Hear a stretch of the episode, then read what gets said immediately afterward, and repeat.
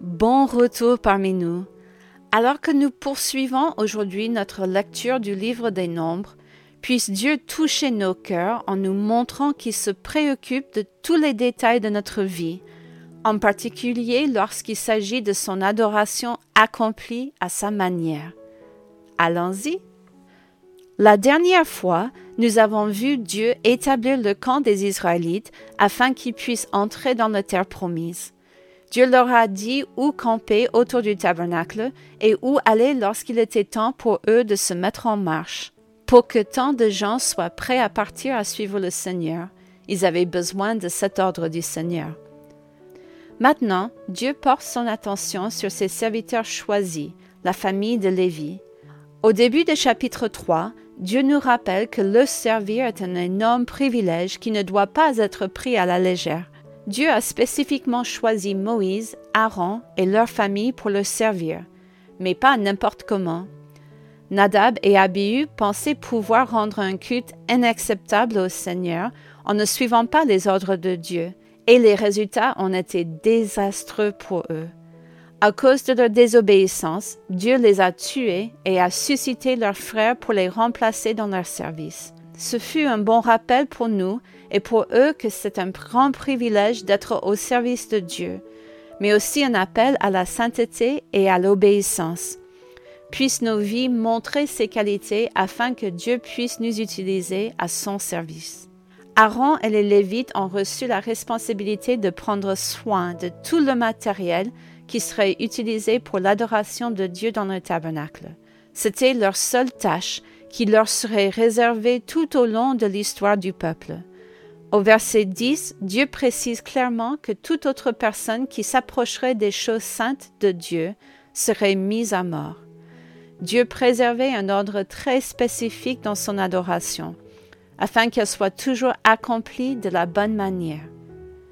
La tribu de Lévi n'avait rien de spécial pour cette distinction, mais c'était le peuple que Dieu avait choisi pour être ses prêtres pour les offrandes et les sacrifices. Dieu a également choisi les enfants de Lévi pour remplacer les premiers-nés des Israélites en tant que personnes qui lui sont dédiées et consacrées. Nous en voyons la raison au verset 13. Car tout premier-né m'appartient. Le jour où j'ai frappé tous les premiers-nés dans le pays d'Égypte, je me suis consacré tous les premiers-nés en Israël, tant des hommes que des animaux. Ils m'appartiendront. Je suis l'Éternel. Dieu rappelle au peuple la grâce incroyable dont il a fait preuve à l'égard des Israélites lors de la plaie des premiers-nés en Égypte. Dieu a épargné le peuple, mais il a voulu que les premiers-nés lui soient encore consacrés pour le service. Dans ce passage, le nombre des Lévites correspondait au nombre des premiers-nés dans les autres tribus d'Israël, à l'exception d'environ 300 hommes. Pour ces hommes, Dieu a accepté de payer un tribut pour le tabernacle comme prix de leur rançon.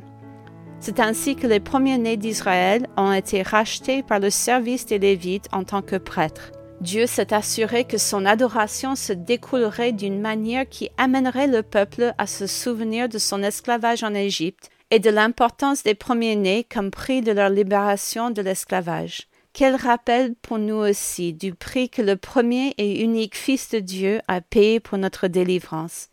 N'oublions jamais le sacrifice de Dieu en notre faveur. Toutes les familles de la tribu de Lévi étaient recensées à partir de l'âge d'un mois. Il ne s'agissait pas de combattants, mais d'hommes mis à part et consacrés au service du Seigneur.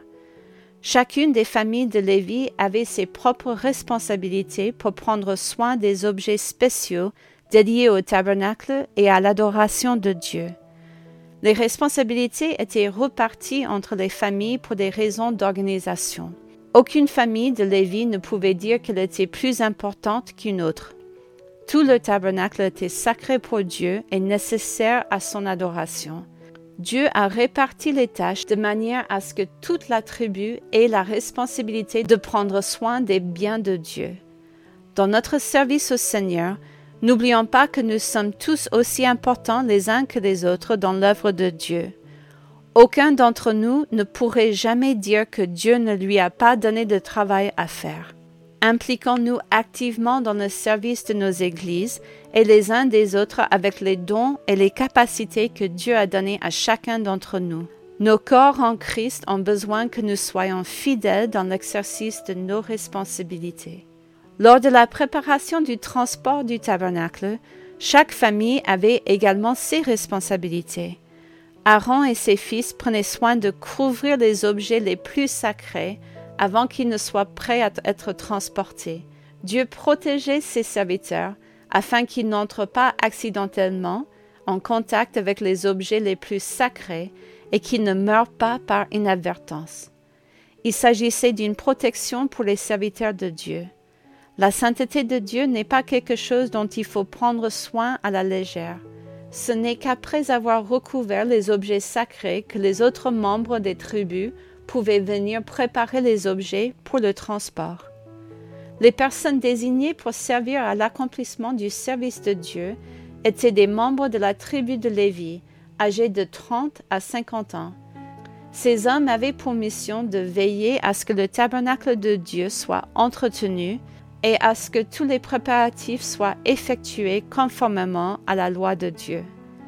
Il y a quelque chose à dire sur l'âge et la maturité qui se manifestent dans notre marche avec le Seigneur. Dieu permettait à des hommes bien établis dans leur foyer et dans leur vie de participer à son service dans le tabernacle.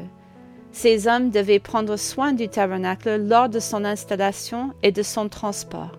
Dieu s'est assuré que sa maison serait entretenue par des hommes appelés et établis pour exécuter ses instructions. Quelle incroyable bénédiction d'être choisi par Dieu et appelé à son service. Alors que nous terminons notre journée d'aujourd'hui, rappelons-nous encore une fois que Dieu est ordonné dans tout ce qu'il fait. Dieu a veillé à ce que sa demeure soit entretenue d'une manière particulière. Dieu a choisi ses serviteurs et les a équipés pour qu'ils remplissent les rôles pour lesquels il les a appelés. Dieu a veillé à ce que son adoration puisse se poursuivre d'un endroit à l'autre dans la même sainteté que celle qu'il avait conçue à l'origine sur le mont Sinaï. Dieu est un Dieu remarquable qui se soucie des détails de notre adoration. Puissions-nous être très attentifs à venir à lui dans la sainteté et le respect qu'il mérite. À la prochaine!